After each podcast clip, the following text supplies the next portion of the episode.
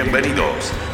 Aquí comienza la segunda temporada de Duros de Roer, el espacio para las historias de los distintos de siempre. Duros de Roer es una presentación de Uber Eats. Con ustedes, Francisco Reynoso. Estamos en esta emisión de Los Duros de Roer remota y hay que hacer una introducción como corresponde para nuestro invitado que nos acompaña desde París eh, con varias eh, horas eh, de desfase. De hecho, esta es la primera entrevista en la historia del programa que este humilde servidor realiza en horario AM. Como les contaba, nuestro invitado de hoy siempre estuvo un paso delante de todos.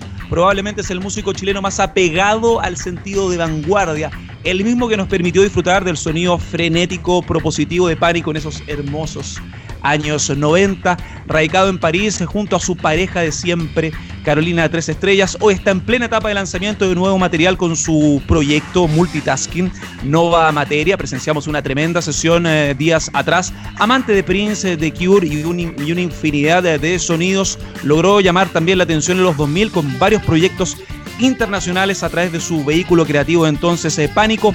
En tiempos de confinamiento, aislamiento y pánico, presentamos a un distinto de siempre, un hijo ilustre del barrio Yungay, hay que decirlo, el señor Eduardo Enríquez, para los amigos Eddie Pistolas, un duro de roer. ¿Qué te pareció, hijito, esta introducción casual de nuestro equipo editorial? Bienvenido. Muy bien, muy estudiado, estoy sorprendido, saben todo. tenemos amigos también que pitutean en la PDI, tenemos los antecedentes de todos los artistas, así que ojo ahí, hemos, hemos indagado en, temas bien interesantes en, este, en esta larga lista de entrevistados. Eddie, em, bueno, tú estás hace un buen rato en Francia. Eh, Francia ha sido parte de tu vida, de tu historia, desde, desde los 70s, los 80s, ya vamos a hablar sobre eso. Pero primero queríamos saber cómo ha lidiado una mente tan inquieta, una pareja tan inquieta, una familia tan inquieta, este confinamiento en Francia. Eh, bueno, ha sido, ha sido un momento increíble, en verdad, como ha sido, ha sido algo que me sobrepasa, nos ha sobrepasado a todos y, que de hecho nos, eh, es, digno de una película de ciencia ficción para nosotros.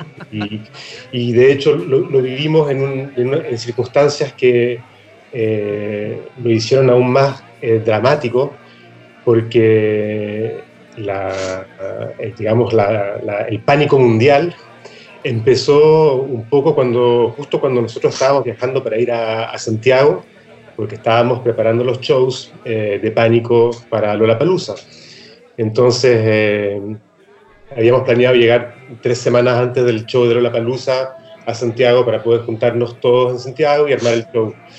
Y ya el día, el día en que estábamos saliendo de París, la cosa estaba bastante peluda y, estábamos como que, ¿qué onda? Bueno, ¿Se irá a poder hacer este festival? Bueno, llegamos al aeropuerto y nos dicen, bueno, ustedes viajan, pero no les podemos prometer que van a poder volver, porque en verdad están cerrando fronteras. Entonces fue como, wow, bueno, ya, viajemos. Así como, claro, estás en el, en aeropuerto con todos tus, tus cases y todo eso. Entonces ya como vamos. Y llegamos a Santiago y, en la mañana siguiente y saliendo del avión, eh, texto del festival, Eddie, Carolina, no viajen porque vamos a tener que no ir al festival y, y nada, estábamos en Santiago, fue así como un desastre. Y, y, nos volvimos al día siguiente porque claro, estaban empezando a cerrar todas las fronteras, ¿entiendes? Como que llegamos a Santiago en la mañana y en la tarde del día que habíamos llegado habían cerrado las fronteras de Perú, habían cerrado las fronteras de Argentina y, weón, de repente la vimos negra, y, weón, vamos a tener que estar en cuarentena acá, bueno, y tenemos nuestra hija aquí en París, weón. Weón, volvimos al día siguiente al avión, al aeropuerto, a tomar avión con, weón, filas de personas, weón, esperando para poder volver a sus países respectivos, weón. Gente comprando pasajes de último momento a 3 mil dólares, así, onda, weón, lo compro. Weón, la cagó, así un pánico mundial. Y llegamos a París y nada, aeropuerto vacío, sí, una weá de película de ciencia ficción, era, era como, como estar así, no sé, en la Jeté, así, de Chris Marker, como, como en, un, en un lugar así muy vacío. Y nada, desde ese entonces estamos aquí encerrados en la, en la, casa. Como puedes ver, aquí estoy hablando del estudio donde nosotros eh, trabajamos y que este estudio está en el departamento en el que vivimos. y cuando, cuando nosotros llegamos a este departamento, este estudio era nuestra pieza, y después empezamos a llenar de instrumentos y al final como que llevábamos la cama para otra pieza y, este se convirtió en nuestro estudio. Y aquí hacemos todo y nada, entonces el confinamiento para nosotros ha sido, digamos, en la parte técnica y práctica, no ha cambiado mucho de nuestra vida, eh, digamos, común, porque estamos muy acostumbrados a, a, vivir aquí, en esta pieza, y pasamos mucho tiempo en esta pieza, entonces el hecho de no poder salir tanto, bueno, no cambia mucho, bueno, son los shows, pero más que nada es como el ambiente general, ¿no? De todo lo que ha, todo lo que ha generado y, y, el mundo en el que precipitamente entramos en tan poco tiempo, ¿no? Entonces eso sobre, nos sobrepasa a todos y estamos como tratando de, de entender lo que nos está pasando. ¿Es cierto que sintieron los síntomas eh, al llegar a París del COVID-19? Se, se, sentían mal por el, no sé, el cuerpo cortado o, literalmente tuvieron... No, eso era, eso era. ¿Tuvieron COVID-19? Sí, sí, sí. Sí, tuvimos los dos COVID-19. Y, y, nada, y de hecho nos, nos, urgimos mucho porque cuando, cuando ya estuvimos seguros que teníamos, o sea, seguros, nunca pudimos hacer el test entonces no, no, tenemos la prueba científica que, que lógica que, que, lo tuvimos. Pero, el pecho, el problema para respirar. Todos los síntomas, etcétera. Entonces como que estamos seguros que lo tuvimos. Y claro, no, nos preocupamos porque habíamos estado también viajando a Santiago, entonces como que de repente habíamos... Y nada, como que llamamos a todas las, a las personas que, que, vivimos en Santiago y, y, nada. brutal. y, no, yo, creo, yo creo que nos contaminamos en el avión o en el aeropuerto volviendo. Hacen escala en Sao Paulo, ¿no? Eh, sí, no, pero ese, ese, ese vuelo era directo. Ah, ya, perfecto. Así que nada, bueno, estuvimos enfermos y, y, claro, estuvimos enfermos como por lo menos tres semanas. Qué eh, complicado. Sí, bueno, la igual yo eh, hicimos versiones, o sea, nos, nos, dio bastante ligero, pero a pesar de todo es una enfermedad que dura mucho tiempo sí, y es raro y hay gente que le da súper suave, así que no se dan cuenta de nada otros que les da como nosotros, otros que les da bastante más fuerte. Entonces, como que todo el mundo está un poco en esa. Y, y nada, pero bueno, en todo caso nosotros nos mantuvimos siempre positivos y, y, también teníamos muchas cosas que hacer acá, como que queríamos, queríamos aprovechar este, este tiempo como para avanzar rápidamente en, en, en proyectos que estábamos haciendo con Nueva Materia y, nada, fue, fue, fue algo que nos, que nos tiró para adelante cuando estuvimos, digamos, en ese momento frágil. Son los que mantienen encendida la llama del rock. Seguimos conversando con los duros de roer. Bueno, y también por, por su hija también me pregunto, también toda esta paranoia que hay por el cuidado que uno tiene que tener. Claro, claro. Ahora ellos tienen una visión un poco diferente, son, eh, son, son, son jóvenes, entonces no, la, la, la, enfermedad no los toca directamente. Mm. Eh, y nada, ella no está, no está en París en todo caso, ella, ella, ella se fue con eh, tres amigas y están, se fueron al campo. ¿sí? ¿Cuántos ellos tiene? Ella tiene 18. Ah, ya, perfecto. Oye, volviendo a la música, encuentro increíble también la buena forma que ustedes asimilaron, porque hay, imagínate, la paranoia que hay sobre todo París o Francia, que han tenido distintos tipos de paranoia con los atentados en los últimos años. Es una ciudad que ha estado en el foco de la atención. Strength es fuerza, como un concepto, eh, y también habla en cierta medida de música de resistencia. Ustedes siempre han sido un grupo de acción. Yo recuerdo cuando era chico también. Eh, y ustedes siempre, siempre apelaban a mirar hacia adelante, a no dejarse, no, no preocuparse por los distintos escollos que uno tiene en la vida misma. Pero lo de pánico también ha sido una serie de metas y desafíos súper importantes. O sea, partiendo de armar una escena donde no había, en el 94, 95, después, oh, me subo al boom del rock chileno con los sellos y mucho, mucha gente como se eclipsaba con las fotos, los flash, los diarios, la nueva camada del rock chileno, el boom del rock chileno y managers ahí vendiendo la pesca. Y ustedes tranquilamente después sobreviven. Otros grupos no pudieron sobrevivir ese embate porque tenían, parece que, sobre expectativa y pensaban que se iban a ir a, a Hollywood y ustedes lanzan un álbum independiente antes de la moda, digo, moda o boom de los sellos independientes del siglo XXI. Y después, bueno, los llama Sony, vamos a hablar de muchas cosas. Y eso es algo que yo quiero siempre enfatizar de ustedes, que ustedes nunca han tenido problemas de salir bajo sus propios términos, eh, anticipar incluso movidas con distintos discos. Está, ah, conversamos antes de grabar esta entrevista el, el eh, Sonora y vamos a hablar también de, música, pero Nova Materia para mí fue un vehículo creativo aún más eh, llamativo. Y sobre todo, y lo que no, no fue menos eh, interesante, ver la inspiración de, de Strand, ¿no? la inspiración que fue el 18 de octubre, que fue también todo ese background que ustedes tenían de no solo apoderarse de los instrumentos convencionales, sino ver los estímulos en la calle. Así que a mí me gustaría saber em, que me gustaría saber y me gustaría que nos contaras también eh, el contexto creativo, el ver, el estar en el centro de Santiago en ese momento donde las papas queman y que tome forma, ¿no? El material de estas sesiones, de este EP que ya podemos disfrutar. Sí, bueno, eh, mucho que decir, mucho que decir y, claro, fue, digamos que el hecho de poder estar en Santiago fue una coincidencia, eh, porque era un viaje que estaba previsto de mucho tiempo. Eh, iba a ser yo un, taller, eh, animar un taller con estudiantes de la Universidad de Arquitectura y íbamos a hacer un taller de, sonido.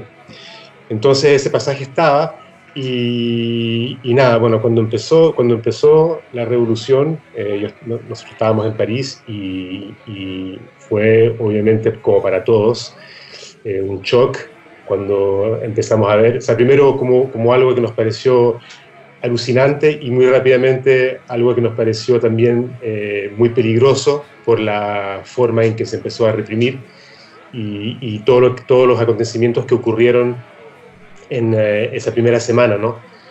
entonces estuvimos muy preocupados, por supuesto, por, por, por nuestros amigos, eh, por, todo el mundo, en el fondo, por, por lo trágico que, que, está finalmente pasando cuando finalmente eh, era obviamente algo muy positivo. Entonces, eh, de la universidad me preguntaron si yo quería mantener ese, ese, viaje sabiendo que de todas maneras los talleres no se iban a hacer. Entonces yo dije que sí, porque obviamente yo o sea, no, no, no, quería perder la oportunidad de, de, ir a ver lo que estaba pasando y, le propuse a los estudiantes que querían trabajar conmigo que fuéramos finalmente a, a grabar sonido en las manifestaciones y que veríamos después lo que vamos a hacer con eso, que no nos preocupemos de lo que vamos a hacer con eso, pero sí grabemos cosas y tratemos de registrar en el fondo. Y, y nada, entonces eh, estuve, me quedé una semana y, esa, semana la, pasé mucho tiempo en la Plaza Italia y alrededor también. Eh, en el sector, pero también bajé a, bajé a, la, estación Mapocho, bajé, bajé al barrio Italia, hasta al barrio Brasil, perdón, eh, y estuve metido en un poco todo Santiago, como y, grabando mucho sonido, mucho, mucho sonido. Tengo horas de sonido de grabados de, no solamente manifestaciones, pero también eh, ambientes de calle, gente. Y, en la, en la Plaza Italia, una de las cosas que, esa Plaza Dignidad, perdón, no, me acostumbro. Eh, una Los medios tampoco.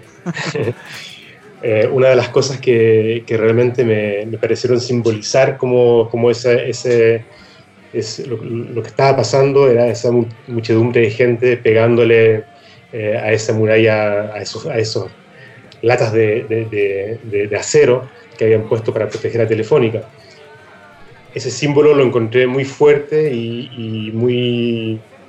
O sea, e, e, eso decía todo. Ese, eso decía todo lo que estaba pasando. Entonces, eh, nada, cuando, cuando, cuando volví a París, bueno, Caro y yo eh, estuvimos obviamente hablando eh, mucho de eso. Yo volví muy marcado en todo caso. y, habitado de, de, de, sentimientos encontrados, ¿cachai? Y, también eh, fue, fue un momento en que en Santiago me, me, encontré con amigos y con, con otros eh, eh, amigos que son artistas en, otras, no, necesariamente músicos, también en, otras áreas. Y hablamos mucho de muchas cosas y, nada, entonces, como volviendo a París, Caro y yo decidimos que, teníamos que hablar de eso porque también eh, nosotros lo ponemos en, una, digamos, en una en un contexto general de, de, de, movilizaciones populares y, y, del pueblo que han habido en Europa, que han habido en países del Medio Oriente, que hay en Asia, que hay en otros países latinoamericanos, Y, en el fondo es, un sentimiento muy fuerte que, estamos llegando, y ahora con COVID ya llegamos a eso, pero que estábamos llegando a un momento en que finalmente eh, se, necesita un cambio fuerte en este planeta de, mentalidad y que nadie sabe mucho cómo hacerlo, pero, pero muchos lo quieren y los pueblos lo están expresando de esa manera. Y nosotros queríamos eh, ser parte de, esa reivindicación, pero desde el campo de, nuestro terreno de experimentación, que, es la música. Eh, entonces, eh, eh, así fue como Caro escribió la letra. Ella, cuando, cuando tú hables con ella, te va a poder como explicar un poco más cómo, cómo, ella organizó, organizó, ese trabajo. y, y así fue como empezamos a armar el tema a partir de, este sonido de piedras. Entonces ese fue como el, ese fue como el, el primer leitmotiv. Con, con Nueva Materia es tenemos una manera de trabajar que, como lo dice su nombre, eh, trabajamos la materia. Entonces puede ser, la materia puede ser cualquier cosa eh, y en este caso la materia era este sonido y a partir de este sonido quisimos como restituir esa fuerza. Y también eh, porque fue la manifestación de Chile que, que, en particular, digamos, eh, originó este tema, aportar algo que es nuestro de nueva materia y que es la parte como, como, como relectura del tropicalismo, de algo medio tropical, y que las manifestaciones de Chile tienen mucho y que las manifestaciones de Latinoamérica tienen mucho, que tienen mucho en comparación con las manifestaciones que vemos acá en Europa, que aquí las manifestaciones eh, son slogans y, la gente canta, pero no hay ese sonido percusivo constante que, que, hay en la manifestación latinoamericana, donde la gente le golpea a la cacerola. Y entonces eso le da una dimensión sónica a la, manifestación que es muy particular y que, y que, y que, y que lo, hace, lo hace muy único de, de, de, de, ese lugar donde está pasando. Entonces, eso también queríamos tenerlo como presente y por eso, está ese, por eso tiene ese aspecto como tropical un poco, ¿no? bueno, tropical para nosotros, por supuesto. Sí, claro. Eh, pero, pero, bueno, ese fue el contexto en todo caso en el que sacamos Strengths. Y nada, mira, la, cosa que, que, ocurrió y que es loca es que, este, o sea, volví, yo rápidamente eh, hablamos con Mark y Ana de Kramet Disc, les dijimos, bueno, tenemos este nuevo tema, lo queremos sacar rápidamente porque eh, sentimos que, que, hay que responder con, con, una suerte de urgencia a lo que está pasando y, queremos que este tema sea un aporte al movimiento. Entonces, ellos lo entendieron y nos dijeron, ok, saquémoslo rápido. Y, fijamos fecha para el 24 de abril, que era la fecha que, está, que era la más cercana al momento en que se va a hacer la votación. Tremendo eh, timing. Sí, ¿cachai? Y, y nada, y ocurre que ahora, bueno, eh, bueno, de partida la, votación se anula, eh, se, se, se, se, mueve, eh, aquí todo se para.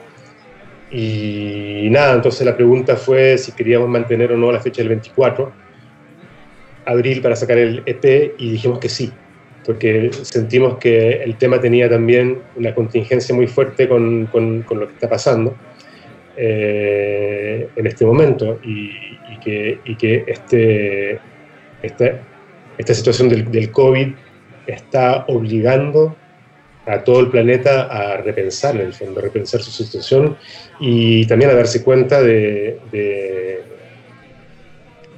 que en este momento no tienen el control. En el fondo, nunca, nunca nadie ha tenido el control de nada, pero la gente no se da cuenta de eso. Pero hoy día esto ha sido como un revelador de lo que, de, de, lo que sucede cuando, cuando somos sociedades que funcionamos entre nosotros, pero, pero, pero dependemos también de, un, una, una, globalidad biológica eh, planetaria que son entonces e, eso ha sido súper fuerte y es un y es un, eh, es un algo filosófico muy fuerte más que un club una familia sigues junto a los duros de roer Eddie yo me acuerdo que conversamos hace un, año atrás, eh, ya en el marco de lo. Bueno, el tiempo pasa y uno se pone nostálgico en el marco de uno lo ve lejano ya, de la promoción de Lollapalooza y también de It Comes. ITCOMS, recuerdo que ustedes lo situaban como dos visiones de ustedes respecto al futuro, dos visiones que eran complementarias eh, respecto a, lo que uno proyectaba en todo sentido. Una visión global que imagino cambia con lo que uno vive en su, en su entorno, en tu ciudad, en tu residencia desde hace un buen tiempo. ¿Qué tanto em, influye eh, la experiencia que ustedes tienen y que han tenido con, todo, con todos estos embates en París y en Francia para su visión respecto al futuro? ¿Cómo, ¿Cuál es su noción desde ahora? Porque ahora uno no, deja de ser como un poco apocalíptico, ¿no? Con cómo se proyectan las cosas, con estas teorías conspirativas, también con la tensión que hay por malas decisiones de los gobiernos de turno. ¿Cuál es su visión eh, de ustedes eh, del futuro en sí? primero con su entorno y después pensando en cómo fue también ver desde afuera el estallido social y también cómo Chile ha cambiado y cómo Chile ha re, podríamos decir, alterado sus prioridades, ¿no? con toda esta pandemia, todos confinados pensando en sus prioridades personales también. Sí, eh, bueno, con, respecto al, futuro como lo vemos ahora con el COVID, digamos, eh, creo que todo, en este momento todo es posible. Y, si hay algo que podemos, eh, del que podemos estar seguros, es que en este momento nadie tiene el control sobre la situación y, muchas cosas pueden pasar. Eh, me ha sorprendido, yo, creo que va a tener mucho que ver también con, el espíritu y con la, mentalidad que se le va a poner a esto, ¿no? Cómo se va a enfrentar esto a nivel mental. Me ha sorprendido ver que muchas, eh, mucha gente en las redes eh, se han puesto súper nostálgicos y, por ejemplo, han aparecido cosas como postear fotos de cuando uno, era niño mm. o, o, cuáles, fueron, cuáles son los mejores discos de la vida, ¿entiendes? Y, o sea, me pareció interesante pero también eh, me pareció interesante porque demuestra o muestra eh, una, imposibilidad de, pensar el futuro justamente y frente a, algo desconocido que al parecer da mucho miedo, eh, uno prefiere mirar hacia atrás, digamos. Y entonces ir a buscar dónde está la felicidad antes y, y, cómo era bello el mundo antes y cómo como todo era muy bueno antes y, de cierto modo eh, eso está diciendo que eh, antes era mejor finalmente. Y yo personalmente me estoy un poco en oposición a eso y, no, no, no, es el sentimiento que yo he tenido en personal, digamos, durante este, este, este momento, sí hay una tragedia humana que obviamente le, da un, aspecto trágico justamente, pero yo no pienso que el mundo antes del COVID era bueno en todo caso y que había personalmente muchas cosas que, no estaban bien y que tenían que cambiar sí o sí. Y, creo que, bueno, obviamente... Eh, los, eventos de Chile y, y, todos los eventos que, que, han, sucedido eh, eh, en estos últimos años, eh, un poco en todo el mundo, muestran que, que, de todas maneras estábamos llegando a un, a un límite. Todo el mundo lo sabía, mucha, mucha gente se lo comentaba, pero finalmente en una suerte de inacción nadie hacía nada. entonces había un status, un, un, un status quo y la gente y, todo seguía igual. Eh, pero yo no, yo no estaba feliz con eso y, estaba en profundo desacuerdo con eso, con muchas cosas. Entonces el COVID ha venido a, parar esto y ha venido a, a, poner, no se sabe aún qué reglas, pero en todo caso reglas. Y, están cambiando muchas cosas. Eh, no, nadie sabe si, van a ser buenas o malas y creo que van a haber eh, eh, partes del mundo donde se, van a, donde se van a hacer cosas buenas y partes del mundo en que no. Eh, de todas maneras, las, las, interpretaciones políticas que se le van a dar a esto van a tener mucha consecuencia para, para lo que va a pasar después. Entonces, eso implica que es, si ya la gente no lo tenía claro, ahora con esto mucho más hay que involucrarse en la vida, más que política, diría, en la vida de, eh, eh, de la comunidad para eh, emprender cosas y sacar adelante ideas que puedan ser representadas en algún momento por, por, por, por eh, una esfera política. Entonces yo lo veo más bien en ese sentido. Entonces, sí, lo veo, lo veo complicado, pero, pero, pero, pero puede ser muy positivo y todos tenemos nuestro aporte que hacer en este momento, sobre todo. Y ustedes han respondido con varias acciones. El hecho, por ejemplo, de regalarle a la gente que los apoya con distintas disciplinas, con distintos vehículos expresivos, ya sea pánico o nueva materia, tus mismos cursos, clases, tu rol, tu cercanía también con el mundo, comillas, académico, tu, todos son, ustedes han sido bien multidisciplinarios, hay que decirlo, desde la exploración también, ¿no? Una exploración artística de salir de los, de los medios, eh, de los instrumentos convencionales que ustedes han documentado con distintos discos y ahora con Nueva Materia, que tiene un lado tribal que no me cae la menor duda y ya vamos a ahondar en aquello, podría incluso germinar en nuevas canciones de pánico con otra mirada, con otro horizonte, lo lindo de no tener ataduras ni apegos con estilo. En el tema personal y cerrando también eh, la importancia del entorno en las vivencias, ¿no? las, las perspectivas. ¿Qué recuerdas de eh, estos remesones que sufrió Francia en general por sus políticas migratorias, por su historia como colonizadores, eh, por sus alianzas globales, el, atentado eh, a Charlie Hebdo, por ejemplo, los tiroteos, lo de la sala Bataclan, que fue brutal en el sentido de que ya estaban entrando a una, zona de confort para nosotros, los que amamos y respiramos música. ¿Qué recuerdas de esos momentos? Por ejemplo, lo de Charlie Hebdo o lo de o lo, el, la secuencia ¿no? de atentados años atrás, eh, que para el mundo de la música fue un, un balde de agua fría, en el caso del show de Eagles, eh, de Eagles of Death Metal, en una, en una sala con una tradición inmensa eh, de cultura alternativa. ¿Qué recuerdas de aquello? Sí, fue, fue otro shock, fue, fue también un shock muy fuerte porque, porque claro,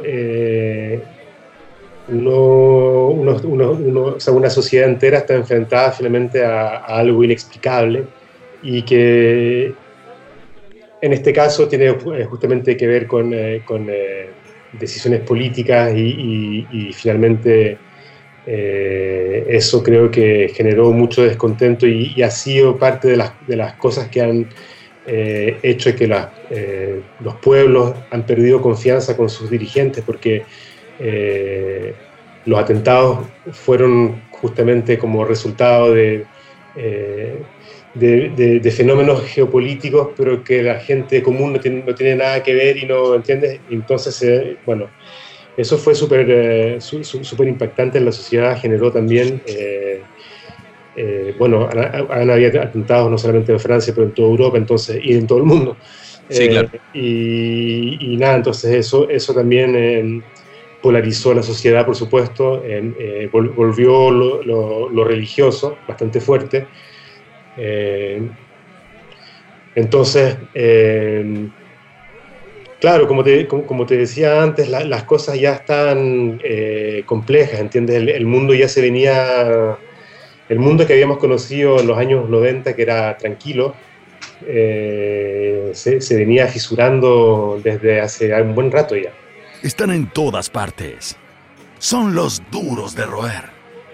Sí, el, bueno, al final nosotros todos somos culpables de decisiones de los grandes poderes, ¿no? Y eso ha sido también, es imposible no estar, no tener nuestro estado anímico alterado. A, tocar. Eh, dime, dime. No, por favor. No, te decía solamente que, que elegimos nuestros políticos, porque votamos, entonces ahí, ahí es donde tenemos la, nuestra responsabilidad. Y qué importante, yo creo, yo espero, y lo digo a título personal, que las nuevas generaciones que han demonizado los sistemas democráticos vean la importancia de esta arma de cambio que es la votación, sobre todo en Chile que la política, la política en general está devaluada, pero en nuestro país estamos ahí a puertas de un cambio sustancial como hace mucho tiempo no lo, no lo teníamos. Y eso bueno, da rabia, yo tengo 39, tú eres un poco más viejo que yo, pero nosotros también sufrimos los embates de la transición. Y sobre eso sobre el giro que tuvo Chile, sobre este apagón cultural eh, que tú fuiste testigo presencial, también con una residencia afuera, en Francia, en Japón. Me gustaría llevarte a eso, me gustaría llevarte a la importancia de distintas locaciones, a la importancia de haber viajado, de haber compartido distintas culturas, en un momento en que en Chile no había una cultura muy visible, había una cultura en ambientes cercanos a las bienales, eh, varias disciplinas, varios artistas tratando de combatir este ya mencionado apagón cultural. ¿Qué recuerdas de, eh, de tu tiempo fuera de Chile? Después de los 70s y los 80s, hablando de tus primeros estímulos musicales. Quiero llevarte a ese lado. Eh, quiero llevarte al lado de cuando tú descubres, por ejemplo, qué sé yo, el pop, descubres The Cure, los 80 fueron tierra fértil para la New Wave y para tantos estilos que hasta hoy siguen siendo trascendentales. Sí, bueno, con, con, mi familia eh, llegamos a París en el año 82 y mm, y nada, eh, en, ese, en ese momento París estaba viviendo una revolución eh, cultural.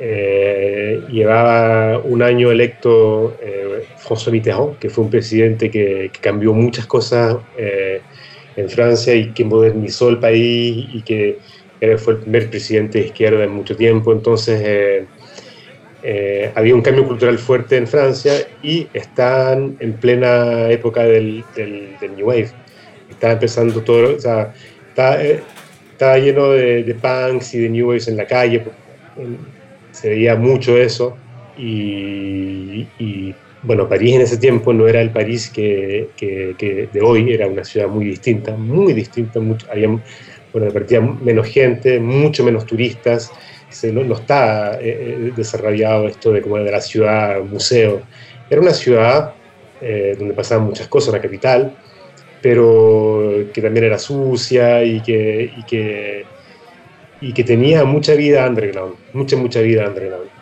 Y nada, bueno, yo llegué en el 82, tenía eh, como 12 años, ponte tú. Em, y me impactó mucho eso. Eh, recuerdo del momento en que pasaron el videoclip de, de Thriller en la tele, que lo, habían, lo habían programado para un sábado en la noche a la, a la medianoche y era en directo, entonces todo el mundo, todo el mundo estaba frente a su televisor para ver ese videoclip que era el comienzo del videoclip y además era un videoclip, bueno, que era como una película. Entonces, era una superproducción para la época del shock visual. No, entonces era una cosa increíble. Entonces recuerdo eso, eso me, eso me marcó mucho, ese tema, es, eso me marcó muchísimo. Y eh, en mi familia nunca se, no, es una familia que se interesó mucho a la música. Eh, mi, mi, padre y mi madre no, no, no, eran particularmente interesados por la música. Eh,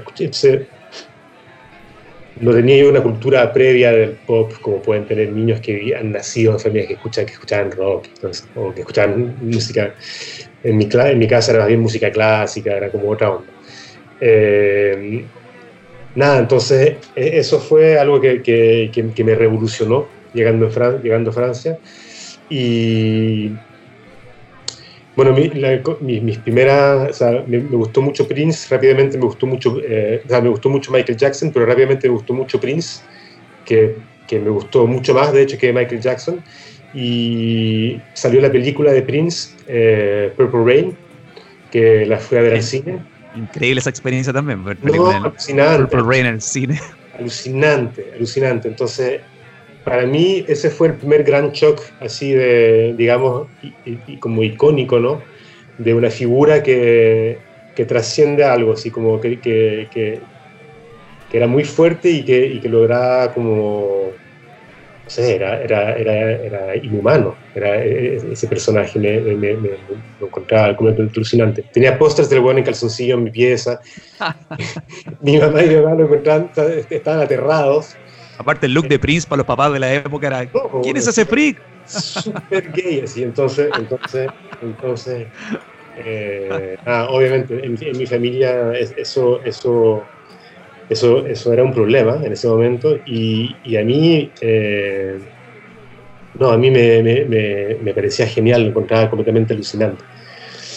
Y luego la, la, la, segunda figura que rápidamente descubrí y por la, por la que después como que dejé completamente la, eh, música más comercial y que poco a poco me fui yendo hacia algo más, más underground fue obviamente Cure y bueno, Robert Smith en particular. Entonces eso también fue, fue, una, fue un, otro shock muy importante y, y que ese, ese, me llevó mucho más lejos, me, me llevó como adolescente durante mucho tiempo y, fue, y, ese, ese, personaje y ese grupo me llevaron a la música y me, me hicieron eh, querer hacer música finalmente.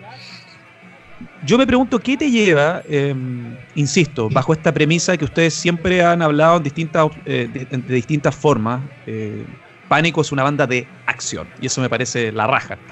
¿Qué los hace volver a Chile? ¿Qué los hace volver a Chile en el sentido de llegar a un circuito artesanal en todo sentido? Un circuito que venía a la transición, me carga esa palabra, llegó a la transición. Pero en verdad, venían un circuito con un tercio de la herramienta y la infraestructura que el que ya se vivía en Europa. ¿Cuáles eran tus sensaciones y prioridades a la hora de decidir formar una banda en 1994 en Chile? Eh, fue como una suerte de manifiesto, en el fondo, que hicimos Caro y yo.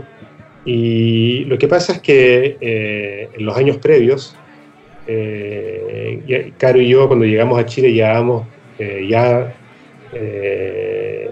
casi cuatro años juntos habíamos vivido bastante, bastante tiempo juntos, y, en esos cuatro años eh, habíamos tenido la, la, oportunidad de viajar dos veces a Chile, porque mis padres ya se habían cansado del exilio y se habían vuelto al país justo cuando fue la transición democrática.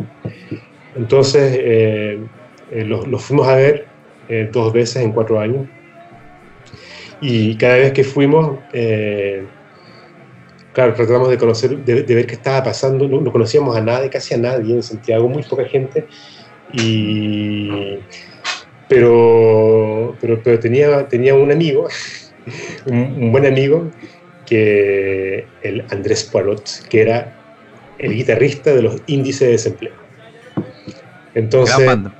Sí, gran banda. Y, y con, él, él, con él habíamos sido, porque yo paréntesis, porque bueno, es una larga historia, pero yo viví en Chile en el año 86. Eh, todo el año 86 yo volví a Chile, viví, en Chile y viví en la casa de, unos tíos, de una familia mía, eh, y fui al colegio, a la Alianza Francesa, eh, donde conocí a este personaje. Entre, el, único que quedó como, como, como, amigo, porque los otros ni me acuerdo cómo se llama.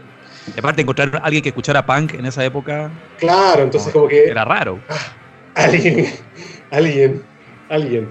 Entonces nos hicimos bien amigos y, habíamos quedado y, quedamos amigos y después él vino a París, etc.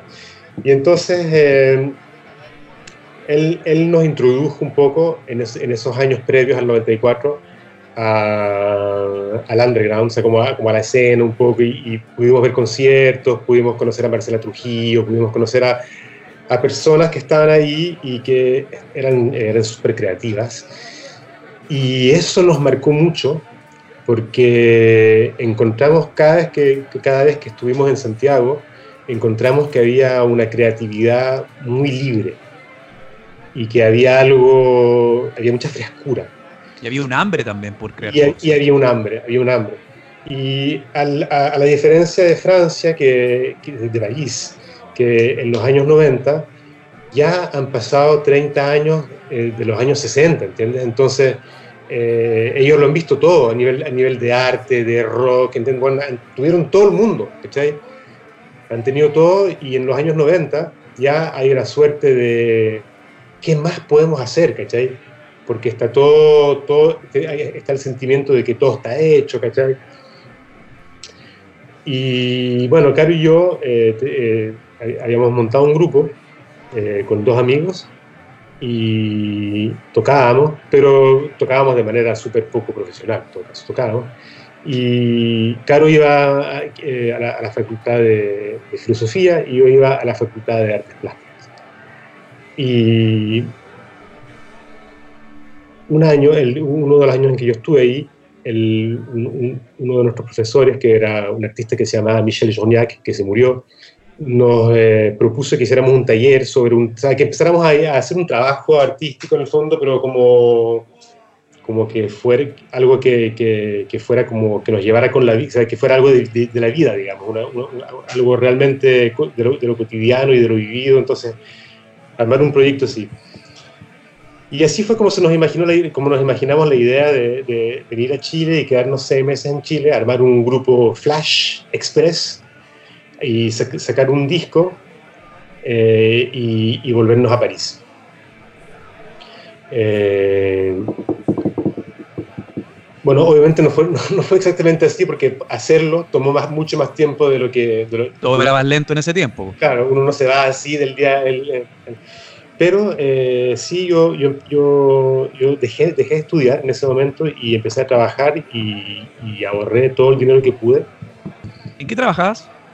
Eh, empecé a trabajar eh, en una oficina que hacía marketing para para atraer clientes, como que hacían campañas de marketing, entonces enviaban siempre un regalo eh, a las empresas para que las, que las empresas llamaran.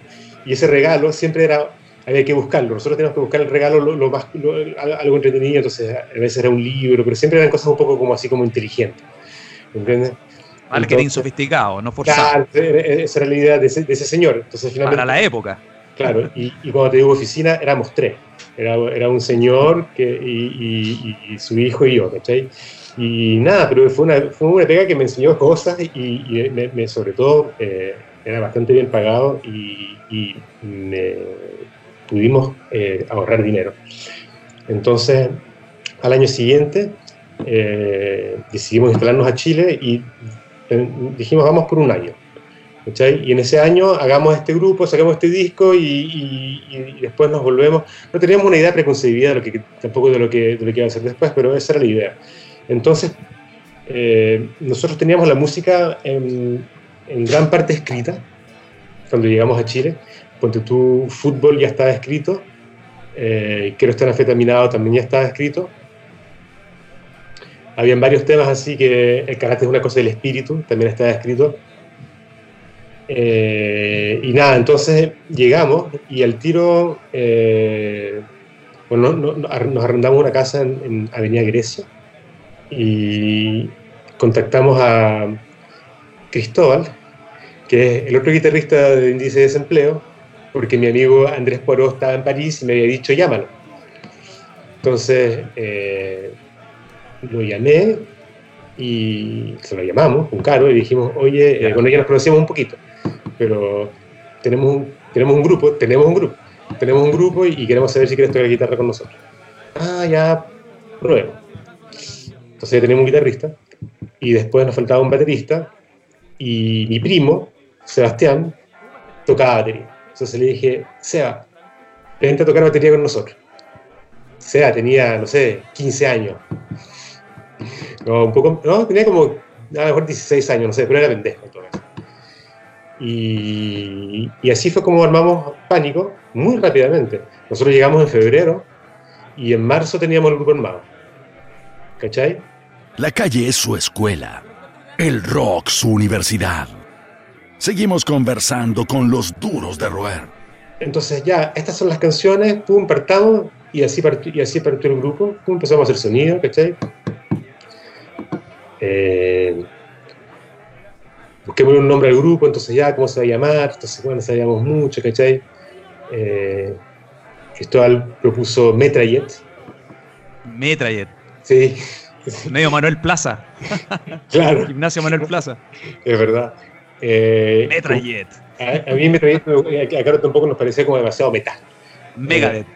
Claro, yo, o sea, la Caro y yo, no me acuerdo, pusimos las nuevas hawaianas, porque siempre nos gustó la palabra nueva bueno, de hecho, no, las nuevas hawaianas, pero no le convenció a nadie. Y finalmente eh, Cristóbal dijo, buen pánico. Y dijimos, ah, pánico, ¿por qué no? ¿Por qué no? Y al día siguiente, bueno, fue una evidencia, ¡guau, qué buen nombre, bueno, ya, pánico! Partió. Y así partió pánico, bueno, con nada, con cero recursos. Entonces, como yo tenía ese, dinero ahorrado, eso nos permitió llegar y y, pudimos, gracias a eso, financiar la, primera edición del disco rosado, que ahí partió todo, en el fondo. Fuimos a un estudio, grabamos, grabamos en un día, y luego la parte complicada, fabricar los, los, CDs, ¿cachai? Porque en ese tiempo, bueno, fabricar un CD en Chile es una guay que no existía. Entonces era re complicado. Me pregunto. En sellos grande, uno tenía un tape nomás. Claro, o sea, y los sellos grandes fabricaban, pero eh, en Estados Unidos, les mandaban de Estados Unidos. Y creo que nosotros, no me acuerdo si fue en Argentina o en alguna parte nos mandaron los CD. no se hacían CDs en Chile en el, en el año 94. y nada, pues bueno, nos llegaron entonces, hicimos las, las cajas por un lado, entonces para las cajas, eh, bueno, el arte, el arte del disco rosado eh, lo ubicas, es, es, es, Bruce Lee, ese es un afiche que vendían eh, en, el, en, el, en Franklin, porque, porque descubrimos con Caro, sabes, Cristóbal nos llevó a Franklin y ahí quedamos pegados, porque Franklin es muy cool. No, y, lo máximo. Claro, y, y, es muy latinoamericano, es, ahí es realmente, ahí estás en Latinoamérica. El sabio bio y toda esa historia, claro, donde tú encontrás ahí tu, tus cosas. Claro, y, y no, ya, ya perdió la parte como occidental que puede tener Santiago más, más, más, más digamos, más, más, eh, centro, ahí está realmente como en Latinoamérica, ¿cachai? Y nosotros viniendo de, de, de París encontrábamos muy increíble ese lugar. Entonces íbamos ahí todo el rato y encontrábamos cosas para comprar increíbles. Comprábamos ropa, por supuesto, porque, porque vendían ropa de todos los colores, ¿cachai? Vendían hueás rarísimas, compramos puras hueás que valían nada, entonces era entretenido. Y, en, y, en ese, y ahí vendían ese póster que era el póster de Bruce Lee. Entonces eh, lo, lo, lo, foto, lo, fotografiamos y, ese, y, lo, y esa fue la, la, carátula. Entonces armamos las, las, carátulas en Chile y el CD se, se, se hizo en el extranjero. Y cuando llegó el CD, la, la caja era un poco pequeña. Entonces, para entrar el CD había, había que apretarlo Puta la weá, así. Y después cuando querías sacarlo, weón, puta, weón, tenías que tirarlo más que la chucha. Los que tienen el CD, se van a acordar. Porque, weón, les, sí, pasó, sí, sí. les pasó seguro. Es un culo cuando mandaba, cuando las bandas mandaban a hacer con fábrica afuera. Imagínate la sobre expectativa que era mi disco, mi disco, y llega, oh, pero no era como esperaba, o la impresión no, a veces guateada. No, no, toma ahí, bueno, decepción absoluta.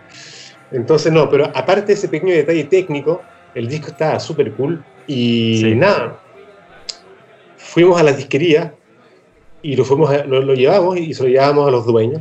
O sea, primero los vendedores y algunos lo compraban, otros decían que hablar con el dueño. Y entonces hablábamos con los dueños de las disquerías y en poco tiempo, bueno, vendimos, vendimos las 500 copias bastante rápido. Entonces fue un fenómeno, porque en ese tiempo, claro, pensábamos que, que o sea, no, no pensábamos nada, verdad, pero, pero, pero ponte tú, Hugo Chávez, que acababa de abrir la background. Eminencia buen, de los discos. Claro, ese buen disco, este disco, weón, es una weá que yo la voy a apoyar. Y el weón, me acuerdo, sacó todos los discos de la vitrina, todos, y puso puros discos de pánico durante como una semana. O no sé, más. Una weá así que duró mucho tiempo. Y nada, entonces la weá se vendía, ¿cachai? Y, y nada, fueron, fueron momentos muy increíbles, weón. Eh, la, la, idea era, era, era hacerlo y sin, en verdad es que ni siquiera se nos ocurrió preguntarle a alguien si podíamos hacerlo o a un sello, porque en verdad el plan era que nosotros lo hacíamos.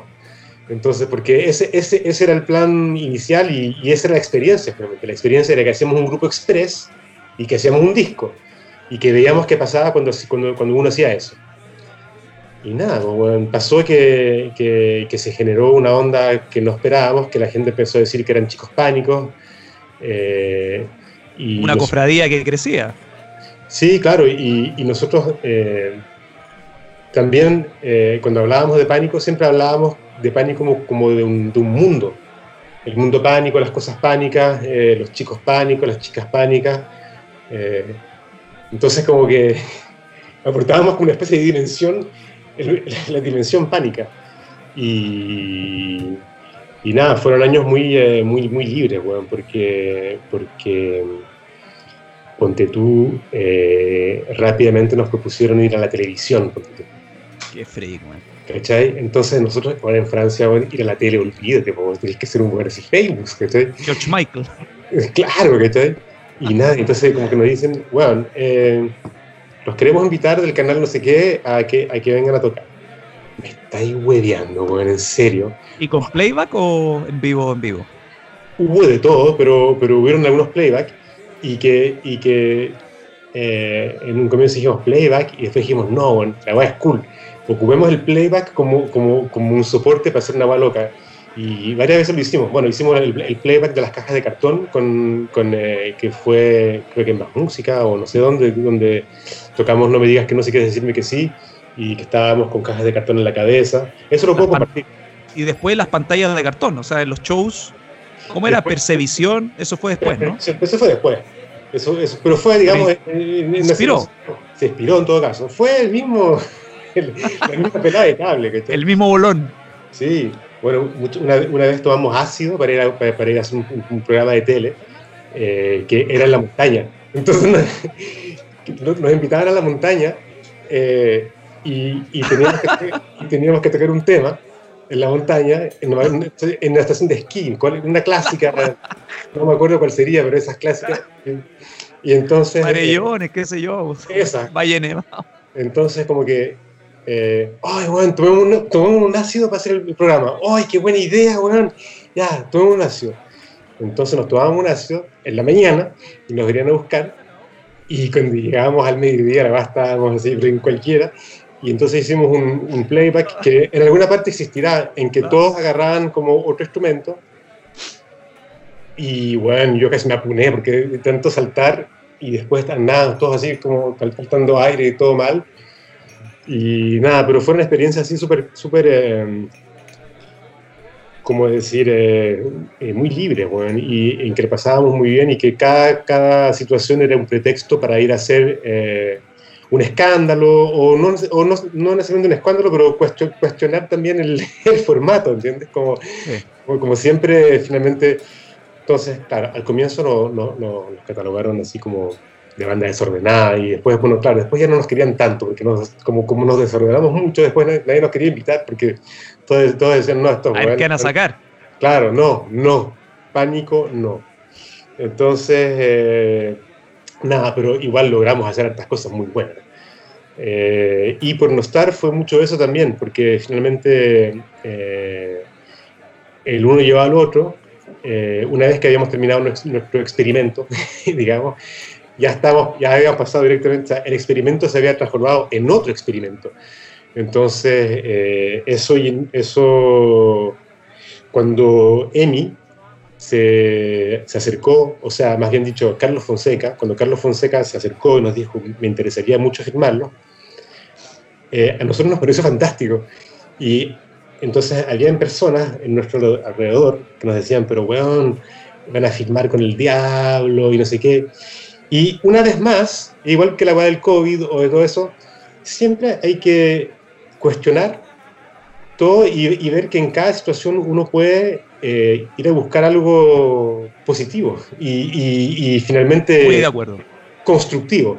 Sí. Y entonces nosotros dijimos, bueno, esto, eh, Emi quiere poner, eh, quiere, quiere, quiere, quiere, invertir dinero en pánico, bueno, vamos a hacer un disco, el que nosotros queramos, pero, pero vamos a hacer muchas cosas muy buenas, ¿no? Y, y en efe, efectivamente hicimos el disco que queríamos.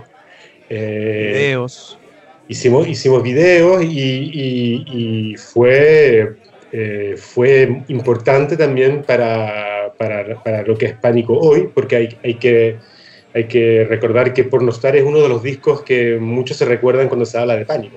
No es mi favorito, pero es un disco que tiene, que tiene, que tiene muchas cosas eh, muy buenas ahí. Entonces, eh, y, y, que fue un disco en todo caso que hicimos libremente como nosotros quisimos.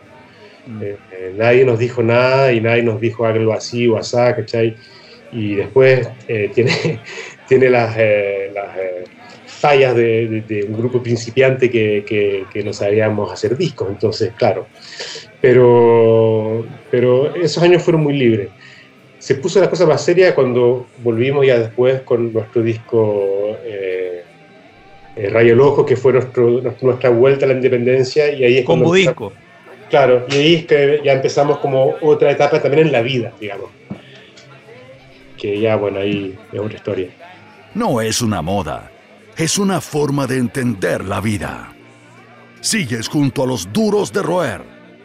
Es interesante el tema de la el tema de las expectativas, ¿no? Eh, tú llegáis con una expectativa pensando en Chile, eh, hablando de cuando llegan con Carolina, que ya llevaban unos años juntos, como nos contabas, y vuelve a la independencia. Ahí yo creo que ustedes eh, se ponen en, buena onda con los más puristas, porque yo me acuerdo que en los 90 ah, este weón se vendió a muchas bandas que nos gustaban, llámese desde Sonic Youth hasta otros grupos que fichaban con una major, ah, se vendieron y al final sacaban discos tanto mejores que los que eh, producían o creaban albergados por la independencia. Luego, si mal no recuerdo, ocurre lo de los remixes y ahí comienza esta, nueva oportunidad, ¿no? Esta nueva posibilidad, que es cuando Sony comienza a coquetear con ustedes, con los pánicos remixes. ¿Qué hay de las expectativas de entonces? ¿Cómo fue tomar para ustedes? Yo creo que un poquito más fácil, pero ¿qué hay del resto de la banda? ¿Qué recuerdas de la decisión, el timing de la decisión para apostar por un plan mayor que es llevar la música de pánico que siempre fue global? siempre fue tras sacando estímulos de distintas partes, obviamente por volver a Chile fue súper inspirador. Eh, ¿Qué hay de eso? ¿Qué recuerdas de las expectativas? ¿Qué recuerdas de lo que fue grabar en, sí, también en Nueva York? El proceso de Telepathic Sonora. Em, ¿Cómo fue lidiar con eso? Una decepción y después una nueva oportunidad con Subliminal Kill. Sí, bueno, el, eh, digamos que cuando, cuando sacamos el disco anterior, que era Rayo el Ojo, eh, con ese disco yo creo que logramos eh, ir hasta el fondo de un camino que era el rock indie y como que entre el disco rosado, Porno Star y Rayo al Ojo fue la exploración, una exploración rock, digamos. Pero en el 98, 97, cuando sale Rayo al Ojo, nosotros ya estábamos escuchando mucha música que no era rock. A la diferencia del 94, el 95, en que, en que escuchábamos casi puro rock y hip hop, hip hop siempre lo escuchamos. Sí. Eh, en el 97-98 fue el momento en que estaban apareciendo, apareció lo que se llamaba el post-rock, y el post-rock, que estaba Tortoise, que estaba en todos estos grupos, que en el fondo era una suerte de hibridación entre el rock y la electrónica, por decirlo de alguna manera. Eh, y a nosotros eso nos gustó mucho. A mí siempre me, pareció muy... Eh, siempre estuve curioso de, de, ver cómo se mezclaban las máquinas con, con la música que hacíamos nosotros. Te recuerdo que yo soy eh, niño de la New Wave, yo, entonces como que la, caja de ritmo y es una que tengo muy integrada, ¿cachai? Que, entonces eh, apareció eso y apareció también, con el post-rock aparecieron también eh, todo tipo de hibridaciones en la música. Empezaron a aparecer proyectos como Fatboy Slim, por ejemplo, que mezclaban también como ese esa cosa media hip hop que nos, que nos gustaba a nosotros con, con, electrónica y con rock. Había un groove rockero en esa electrónica. exacto. Aparecieron también los Chemical Brothers. Eh, el primer disco de los Chemical Brothers es una weá. Una bomba, Zorra, Y a nosotros nos gustaba mucho eso.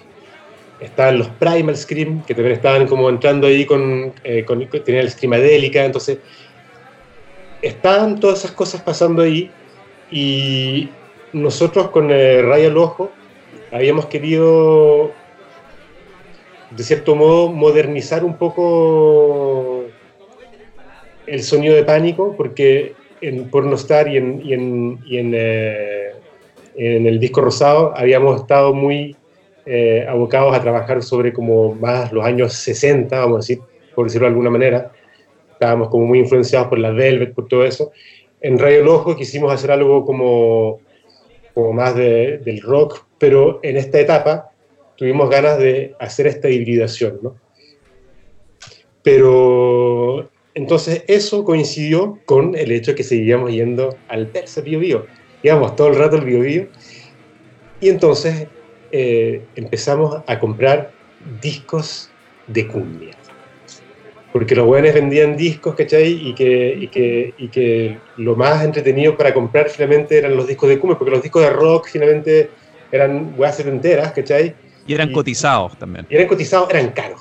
Entonces no los podías comprar y en cambio estos otros no, pues, entonces como que empezaron, entonces como que encontrábamos que, que, las carátulas eran cool y como éramos muy fans de, y somos muy fans de Almodóvar y como toda la movida española, siempre las carátulas latinoamericanas nos parecieron muy bacanes y siempre tuvimos una, siempre nos gustó la música eh, latinoamericana porque una de las grandes influencias de, Caro y, mías son las películas de Almodóvar, que, que, mucho antes de llegar a Chile veíamos, vimos juntos en París, las veíamos todas, todas. Entonces, eh, Entre Tinieblas, Ponte tú, eh, eh, la Matador, ¿cachai? Y todas esas películas tienen, tienen mucha música latinoamericana, ¿cachai? Y siempre encontramos que Almodóvar tenía algo de este buen que hizo Pink Flamingos, ¿cómo se llama? Tenía una forma muy interesante de trabajar, de, trabajar como, como, El mestizaje, ¿no? Eh, claro, pero de una manera punk, ¿cachai? Y de una manera, de una manera rupturista. Entonces, volviendo a nuestro, nuestras eh, eh, excursiones en el Bio Bio, las carátulas de esos discos nos llamaban la atención y nos gustaban, entonces empezamos a comprarlas. Y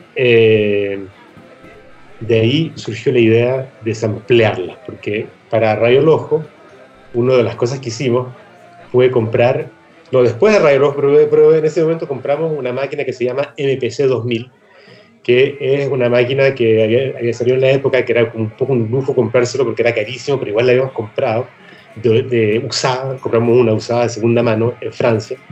Y esta cosa es, un, es una caja de ritmo, pero grande, y que tiene la capacidad de samplear. Entonces tú puedes samplear y esos sampleos tú los puedes ordenar con eh, en unos pads, entonces los puedes tocar rítmicamente, ¿cachai? Entonces se ocupaba mucho en el hip hop y eh, eh, la, gente lo ocupaba para poner, hacer cajas de ritmo con sampleos de, de discos, de cajas de ritmos. Entonces nosotros lo ocupamos y empezamos a samplear partes rítmicas de, de, estos, de estas cumbias. Y sobre estas partes rítmicas eh, programar eh, nuestros ritmos, más rock, y eso mezclándolo con, con, bajos eh, como de la onda del dub, porque encontrábamos que, tenía, que la cumbia era como media, como media reggae dub y que podíamos traer como el dub al, a la composición. Y nada, entonces mezclamos eso Memo, en ese tiempo el guitarrista ya era memoria radial, el Memo. El Memo, tenía un sonido impecable para tocar la cumbia. La cagó el weón, era, era su sonido, weón, ¿cachai? decir, weón, siempre lo había escuchado. Entonces, weón, ahí nos dimos cuenta que, weón, había una weón muy cool ahí. Entonces empezamos a, empezamos a, a tocar, eh, a, tocar estas improvisaciones, ¿cachai? De música con ritmos cubanos, pero a la vez rock y así fue como empezó a, surgir eh, este disco. Al tiro, Caro y yo sentimos que había algo ahí que podía interesarle a mucha gente, mucho más allá de Chile. Eh, entonces le mandamos la música a un amigo mexicano que habíamos conocido y que eh, el, el buen es ahora del Mexican Institute of Sounds, el Camilo, ¿cómo se llama? Me olvidó. Y ese bueno en ese tiempo era, eh, era, era, el head de Virgin. Entonces se lo, se lo mandábamos en México. Se lo mandamos la música y dijimos, bueno, escucha eso, el bueno acá, acaba de sacar a Titán. Entonces como que estaba sonando Titán y nosotros le dijimos, bueno, mira, esta weá es como Titán, pero es de acá de Chile y, y, y te podría interesar. Tropical Rock. Claro. ¿Qué, ¿Qué, se critica vos? Camilo Lara, dice Caro. Camilo Lara. Gran personaje Camilo Lara. Y Camilo me dice, bueno, estoy con un amigo francés que el weón es de Sony, se lo estoy mostrando y el weón está alucinando. Es que era bien llamativo para la época, era nuevo. Entonces... Sonaba fresco. Ya, pues. Eh, me llama de Francia este, este director artístico de, de Sony en Francia y me dice, sí, eh, me dio tu teléfono Camilo y, bueno, escuché lo que están haciendo, me parece súper interesante. Y nosotros pensamos que Titán va a ser la próxima, la, próxima explosión en, Europa y, eh, me encantaría firmarlo. O sea, me, encantaría escuchar más lo que están haciendo y ver si, cómo, cómo ven las cosas, pero me gustaría proponerles un contrato rápidamente. Así. Nosotros estábamos alucinados, realmente alucinados. Entonces, eh, nada, bueno, la cosa se dio, obviamente, y se dio de una forma eh, apoteósica, porque estos hueones, eh, Sony, eh, de partida nos dijeron el disco hay que grabarlo en Nueva York, porque allá, es allá que vamos a encontrar los mejores estudios para grabar lo que ustedes quieren hacer. Y me gustaría, nos dijo el, el director artístico, nos gustaría que trabajen con un productor con el que yo ya he trabajado para otros artistas y que creo que sería ideal para ustedes, que se llama Andrés Levy. Bueno, nosotros estábamos tan alucinados que dijimos, y decíamos sí a todo, me hubiese dicho el Papa, ningún problema. Mira, acá, acá estoy, mientras tú me cuentas, estoy viendo la portada del disco. Ahí está, exactamente. Y nada, entonces fue, fue algo maravilloso, mágico, único, que creo que fueron los últimos años en, que podían pasar cosas así en la música, en que un grupo que no vende nada eh, lo mandan a Nueva York, nos quedamos tres meses en Nueva York grabando el disco, tres meses. Eh, lo grabamos en un estudio que se llama Magic Shop, que fue donde Sonic Youth grabó, eh, no me acuerdo cuál, pero ponte tú de haber sido el que vino después de... El, deja, buscar.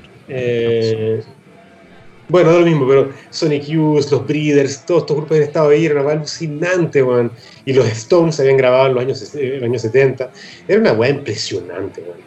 Entonces estábamos viviendo realmente en. Eh, viviendo un momento mágico y nos volvimos locos. Pensamos realmente que, que bueno, dijimos ya con esta weá, weón, partió, weón, pánico vamos a hacer.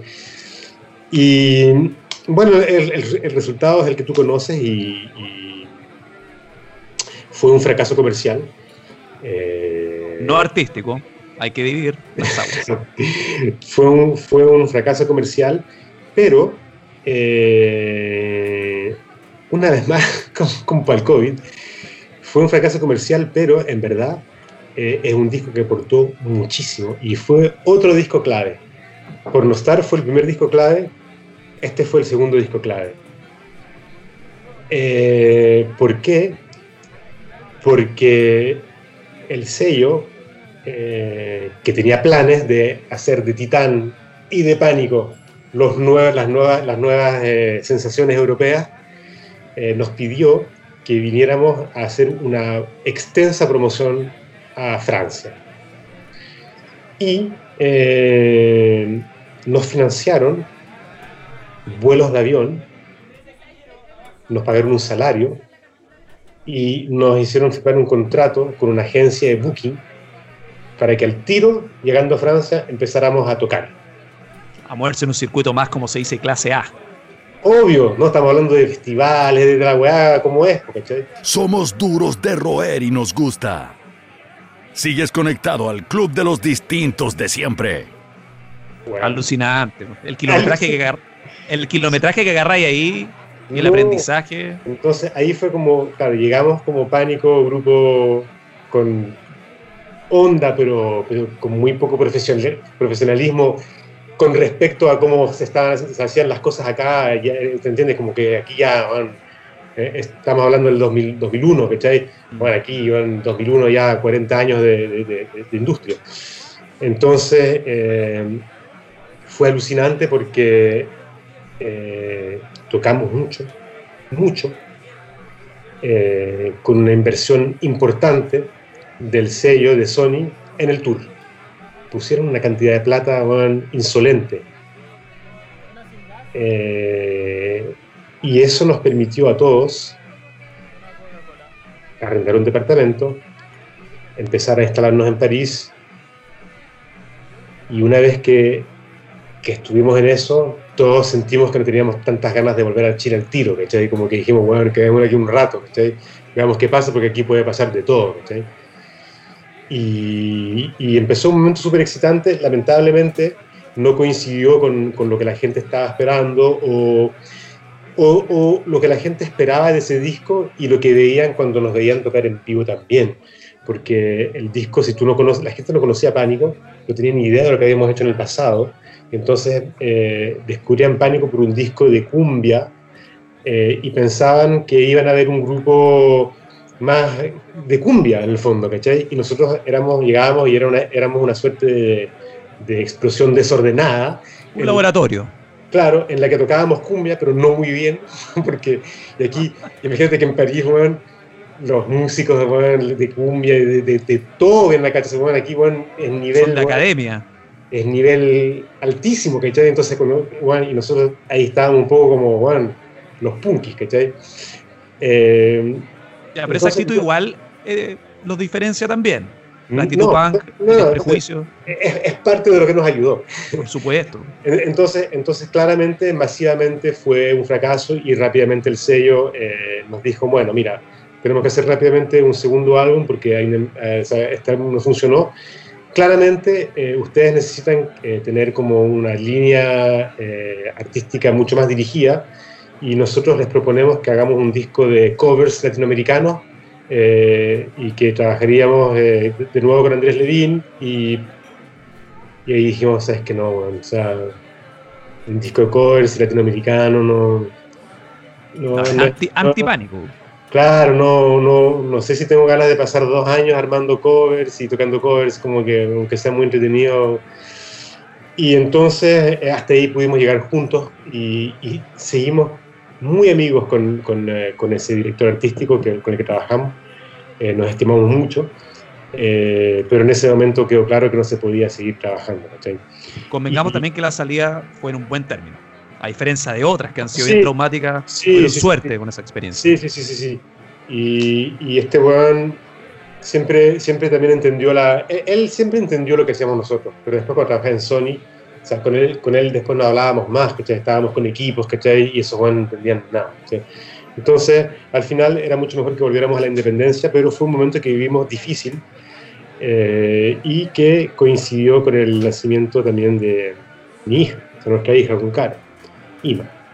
Eh, momento fundador y que, y, que también, o sea, eso ya no, era profesional, pero digamos que el, hecho de, que naciera IMA fue un, también eh, marcó un cambio importante, digamos, en nuestra vida. Eh, rápidamente volvimos a, la, independencia y, en el fondo estuvimos un año un poco alejados y también súper pobres porque, porque claro, eh, eh, estábamos acostumbrados, a vivir con, con bastante poco en Chile, eh, como a, lo mejor te lo comenté, eh, en los años 90, cuando nosotros estuvimos viviendo en Chile, se, se, necesitaba muy poco dinero. Nosotros vivíamos con muy poco dinero. Arrendábamos una casa en el barrio Brasil que costaba, costaba 200 mil pesos en la época. Trabajábamos en un bar, el puro Chile. Entonces, eh, pagábamos la casa y después la ciudad costaba nada, ¿cachai? Estábamos siempre en el barrio. Oye, una, perdóname, es que me acordaste un, una de las cosas que uno tenía, tantas cosas que podemos conversar, ha pasado volando el tiempo, hemos hablado de todo, pero se me había olvidado conversar contigo y recordar lo del barrio Yungay, donde hay un arraigo importante, desde Carlos Cabeza al Rumpi, y también esas cosas como más salvajes de las giras, porque hablamos del confort, ¿no? De ese pic industrial, infraestructura, pero hay unas historias que me gustaría rememorar contigo, ya que justo tocaste esa tecla del barrio Brasil, Yungay, y una, primero quiero que me cuentes lo del arraigo, lo del apego, lo de que tú te sientas parte, pese a estar en París, también de la historia alternativa o de, del el entorno, ¿no? El barrio Yungay en una época súper entretenida. Ah, no, claro. Y sí. también, después de eso, una gira que ahí quería consultarte al respecto, un tourcito ahí con unas fechas con Machuca, hubo una historia bien interesante. Pero primero vamos con el barrio sí. Yungay. El barrio Brasil es, es un lugar que, que, que, tenemos aquí en el corazón con Caro y, y y no, es, es, una parte, es, una de mis casas, es, una, es, uno de los lugares en el mundo donde me siento muy bien muy feliz y vivimos, vivimos años muy felices ahí, muy felices. Eh, como te decía, cuando llegamos a Santiago, eh, primero arrendamos una casa por Avenida Grecia, eh, pero rápidamente eh, eh, descubrimos el barrio Brasil y, y, decidimos que queríamos vivir ahí, muy rápidamente, a los seis meses Pasamos, pasamos menos de un año en esa casa.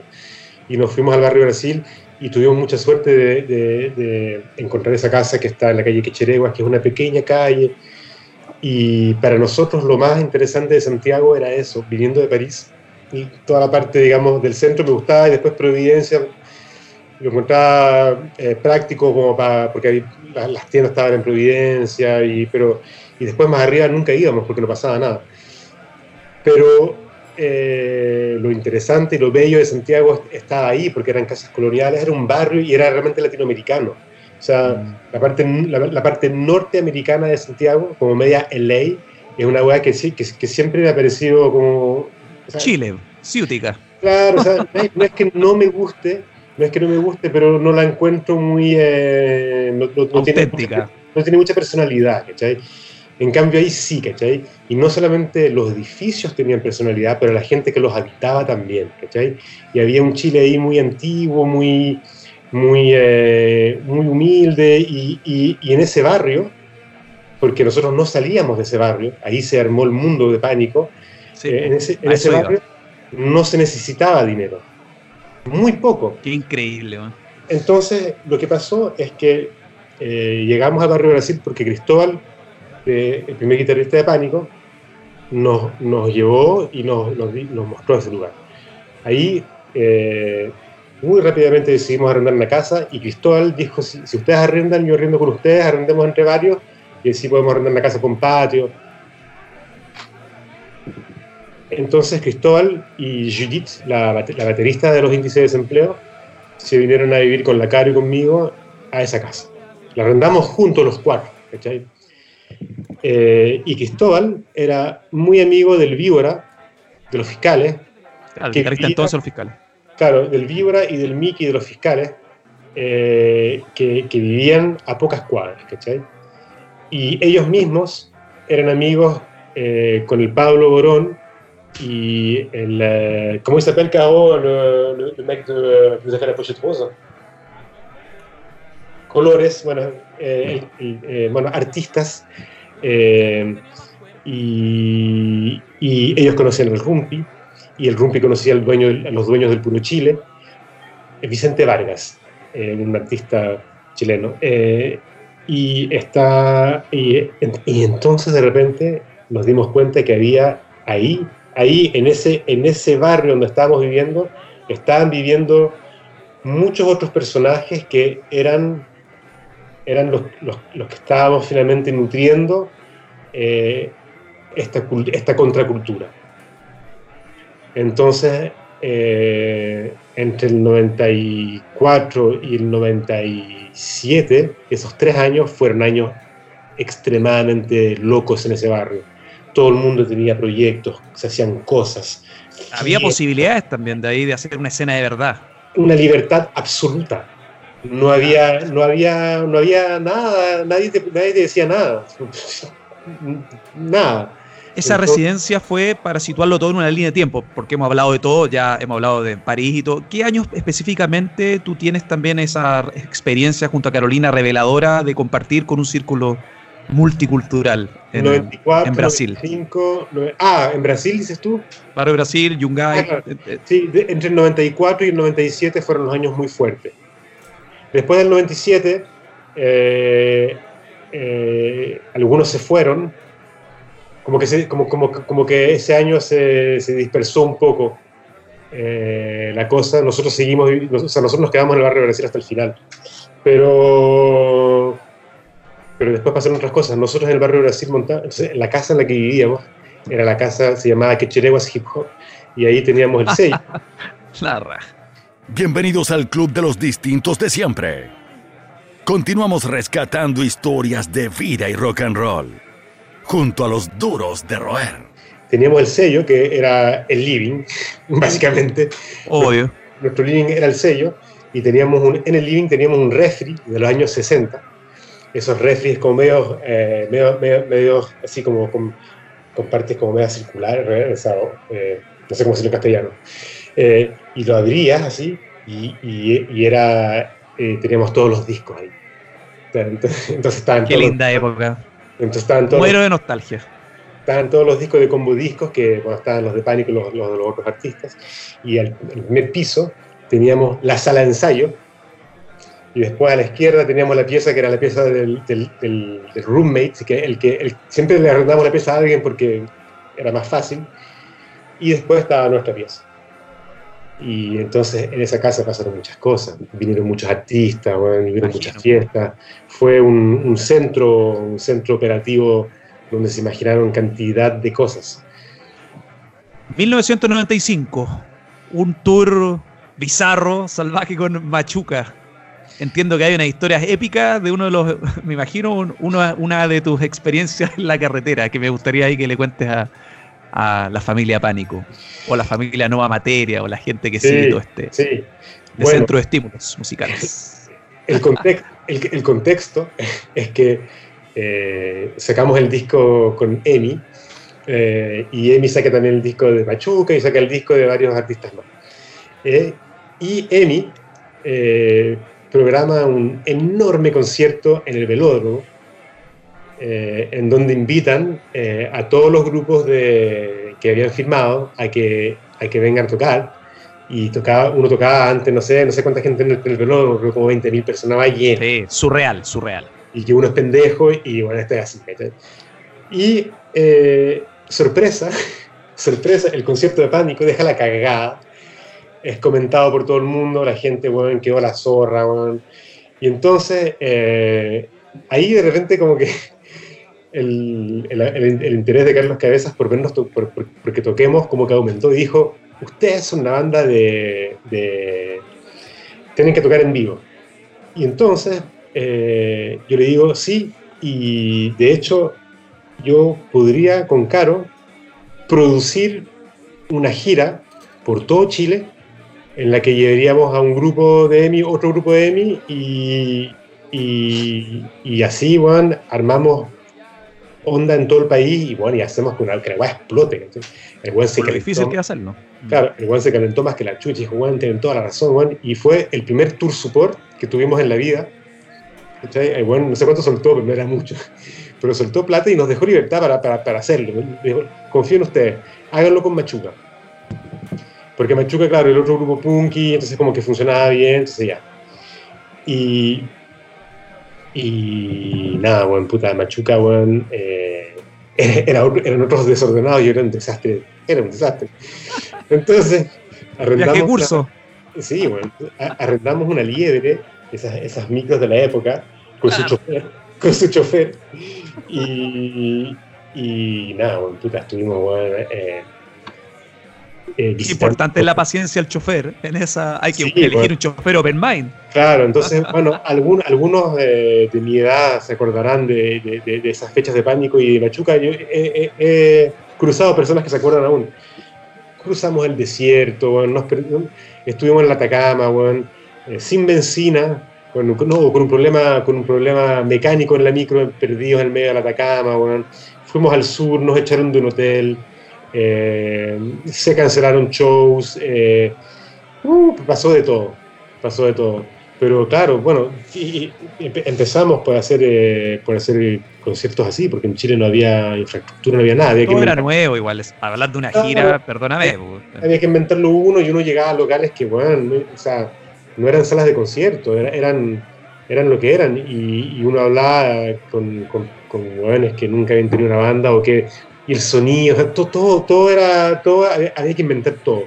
Pero fuimos con un equipo técnico, fuimos con, fuimos con nuestro sonido, entonces llevábamos, estaba el equipo técnico, eh, llevábamos el sonido, estaban los dos grupos, éramos, éramos hartos.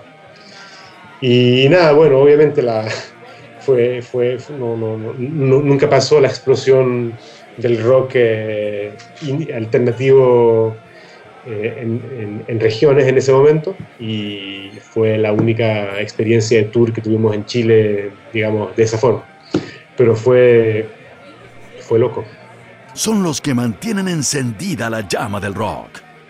Seguimos conversando con los duros de roer.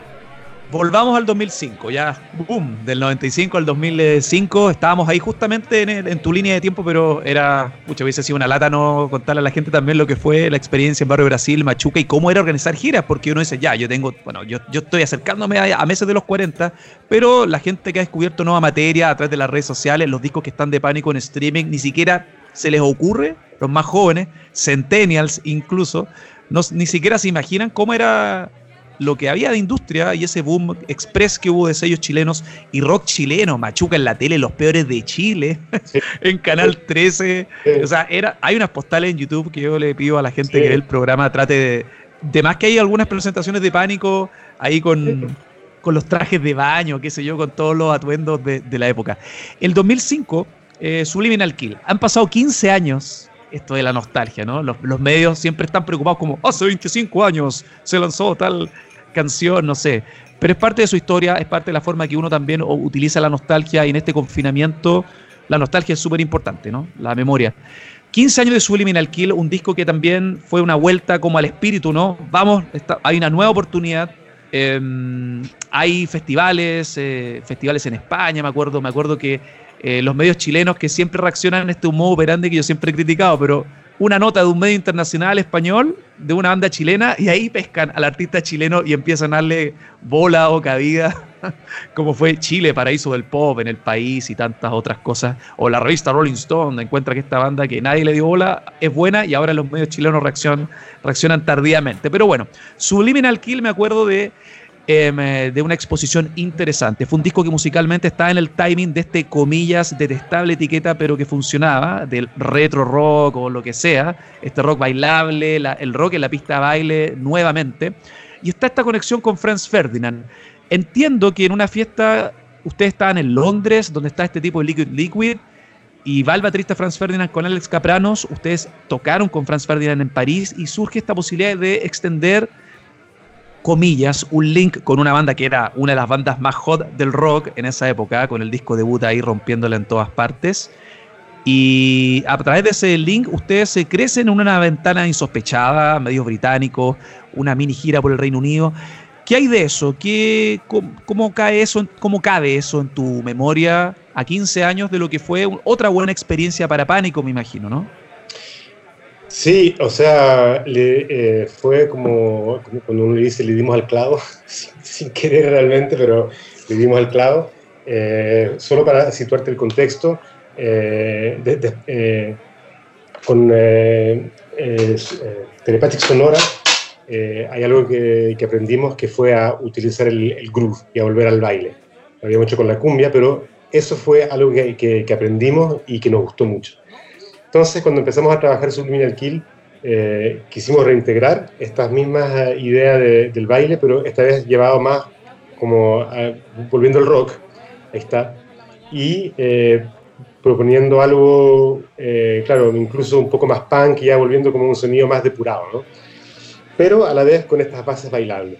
Eso le gustó mucho a una, bueno, lo, lo sacamos por Tiger Sushi, que es un sello francés, parisino de la época, que justo en ese momento están teniendo eh, como tienen los ojos puestos sobre ellos desde varios países de Europa, tienen como una hype y, nos firman y empezamos a trabajar con un manager eh, inglés. Eh, y este manager nos hace o sea, entiende, entiende que, que, hay un potencial y el bueno organiza una fiesta en Londres donde nos hace tocar con Sal P, el cantante y percusionista de Liquid Liquid.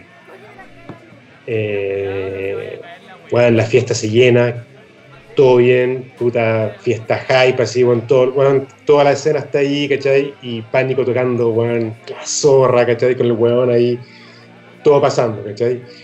Eh, esos conciertos que, que, vos sabés que estuviste bueno porque cuando salís, bueno, sentiste la energía y que, La máquina está aceitada y la gente prende de una. Hay conciertos que sabés que estuvo como más o menos, pero, pero ahí como que todo pasando. Y entonces eh, aparecen Paul y Alex de los Franz Ferdinand y ya habíamos tenido un intercambio por mail, en ese tiempo ya habían mails, eh, y eh, habían escuchado el disco, les gustaba, y, ahora lo veían en vivo y los weones eh, nos propusieron que fuéramos su grupo telonero en la gira que estaban organizando para hacer en, en Inglaterra. Tremendo. Tremendo. entonces, a raíz de eso, bueno, hicimos como, como unas 15 fechas con ellos por todo, por toda Inglaterra, que fue realmente alucinante. y, y eso nos propulsó claramente a un nivel mundial. O sea, empezamos a tener contrataciones de, por todas partes. Esencialmente Europa, pero fuimos lejos y, tocamos mucho y se generó realmente con ese disco, hubo como una suerte de hype pánico. Creo que fue, creo que realmente ese fue el, momento más, más highlight que tuvimos nunca con pánico. O sea, eh, hablaban de nosotros en, en, en, revistas bacanes inglesas, ¿cachai? hablaban de nosotros. Y también era un momento en que estaba, o sea, había, había habido mucha música electrónica, mucha, mucha, mucha, y como que faltaba de nuevo como esa fuerza del rock, eh, pero del siglo, o sea, no, querían lo mismo que los años 90, ya estábamos en los años 2000, entonces querían igual algo, eh, algo del momento. Y por el slang eh, inglés, chileno que tiene el disco, por todas las sonoridades percusivas, y a la vez como una, una infusión de cold wave y de, y de, gótico y de tropical, bueno, el disco fue realmente algo súper comentado. Entonces, ese disco nos hizo girar varios años. Eh, yo te diría que fueron casi cuatro años de no parar de tocar con ese disco. Fue, coincidió con la vuelta a Chile también, porque lo habíamos tocado en Chile durante muchos años, porque todo el periodo Telepathic Sonora como eh, cinco años, recuerdo, cinco o cuatro años sin tocar en Chile. Sí, todo, todo el tiempo de Telepathic Sonora finalmente no, no, no hubieron tocatas. Y en esos cinco años de ausencia se generó lo que dices tú. Eh, Fue bizarro, yo lo recuerdo. Claro, el grupo ya no estaba, pero era recordado y se empezó a, a comentar mucho del, del grupo en Chile y cada vez que, porque viajamos varias veces como a ver nuestras familias, que En modo pero Transpira lo sonaba en varias radios, no solo radios dedicadas como a nichos. Eh, sí, un fenómeno ahí. Y la gente nos preguntaba cuándo van a ir a tocar, y nosotros decíamos, bueno, puta, cuando quieras, no sé, que, alguien nos invite, ¿cachai? Eh, en, ese, en ese momento no, estábamos con la capacidad de nosotros producir un show en Chile, estábamos con cantidad de shows en Europa, estábamos como que decíamos, bueno, si en Chile no nos pescan más en filo. Y, y de repente eh, un productor dijo, ya, bueno, yo los quiero contratar, bueno, yo los quiero llevar. Y así fue como se armó el Teatro Teletón, que fue en el año 2006. Y, y, y fue algo súper fuerte. O sea, como que nosotros nos fuimos de Chile y teníamos un público de 500 personas, ¿entiendes? Volvimos y teníamos a 2.000 personas ahí y, y, mil más que no pudieron comprar la entrada, como que fue una, guau, ¿qué pasó acá? Bueno? sí.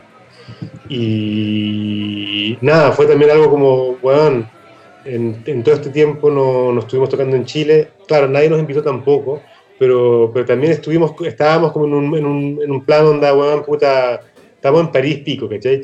Y ahí dijimos, no, es, es importante mantener esta, o sea, porque en el fondo pensábamos que no nos pescaban mucho en Chile, ¿cachai? Esa es la verdad y por eso no estábamos tampoco tan, tan preocupados, ¿cachai? Y sin redes sociales también. Claro, las redes sociales. Claro, entonces, y nada, volver y darse cuenta que estaba todo eso, ahí fue como, wow, puta, no podemos, eh, no podemos ignorarlo y no podemos como no eh, volver a hacer cosas acá en Chile, ¿cachai? Mm. Sabiendo que ya estábamos instalados en Francia y que, y que, y que para, por lo menos para acá y para mí, no, no, ya, no, no, no, teníamos la idea de, volver a, vivir a Chile, pero sí de trabajar con, con, con artistas, con gente en Chile a hacer cosas. Y así fue como empezó una segunda relación muy fuerte con Chile y que duró hasta, hasta digamos, el 2012, cuando terminamos de hacer conciertos con Pánico, y que fue una relación con un país que ha sido muy, eh, muy fuerte, muy... O sea, Caro y yo somos... Eh, eh, tenemos algo... Y, la gente, y mucha gente, muchas veces la gente en Francia no, no conocen tu historia en Chile y no, y no, no saben todo lo fuerte que nos ha pasado a nosotros en Chile y, entonces, nada, es, una relación de, que va a durar toda la vida. y de, mucho, mucho amor, mucho, muy importante para nosotros. Y no me cae la menor duda que ya en esta en este desconfinamiento gradual, eh, que ya Francia lo está tratando de poner a la práctica en un par de semanas más. Eh, nosotros también vamos a tener la revancha, digo nosotros, la gente que te escuchó, que te escucha desde los 90, a una nueva generación que no pudo ver a Pánico, en lo que esperamos sea una pronta reactivación de la banda, un regreso. Eh, desconozco qué va a ocurrir con Lola Palusa en noviembre, pero no me cae la menor duda que vamos a tener a Pánico ya sea en un festival o en un teatro, porque ustedes convocan gente y la gente lo sigue valorando y extrañando en, un, en los próximos meses o quizás el 2021. Te quiero agradecer.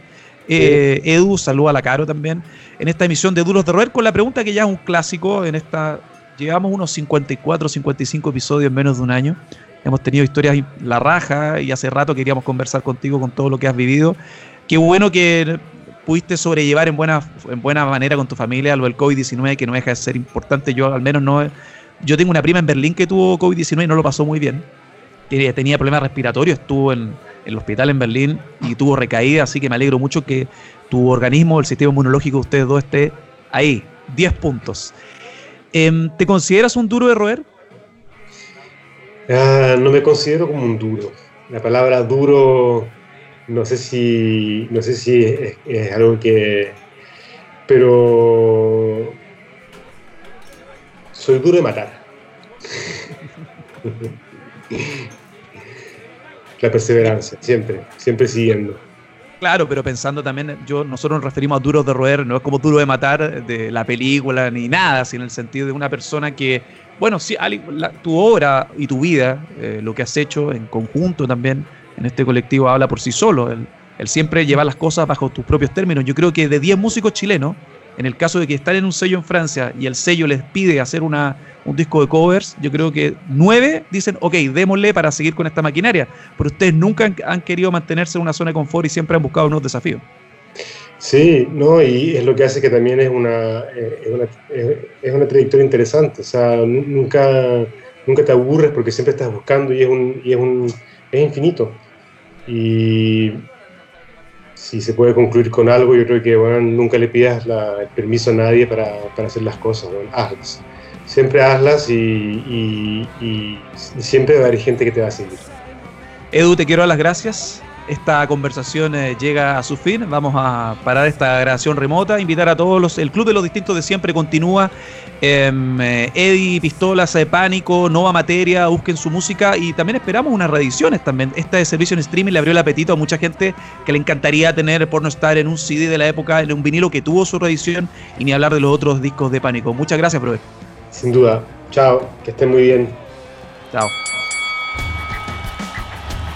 Esto fue Duros de Roer Podcast. El último apaga la luz. El Club de los Distintos de Siempre fue presentado por Uber Eats. Hasta la próxima.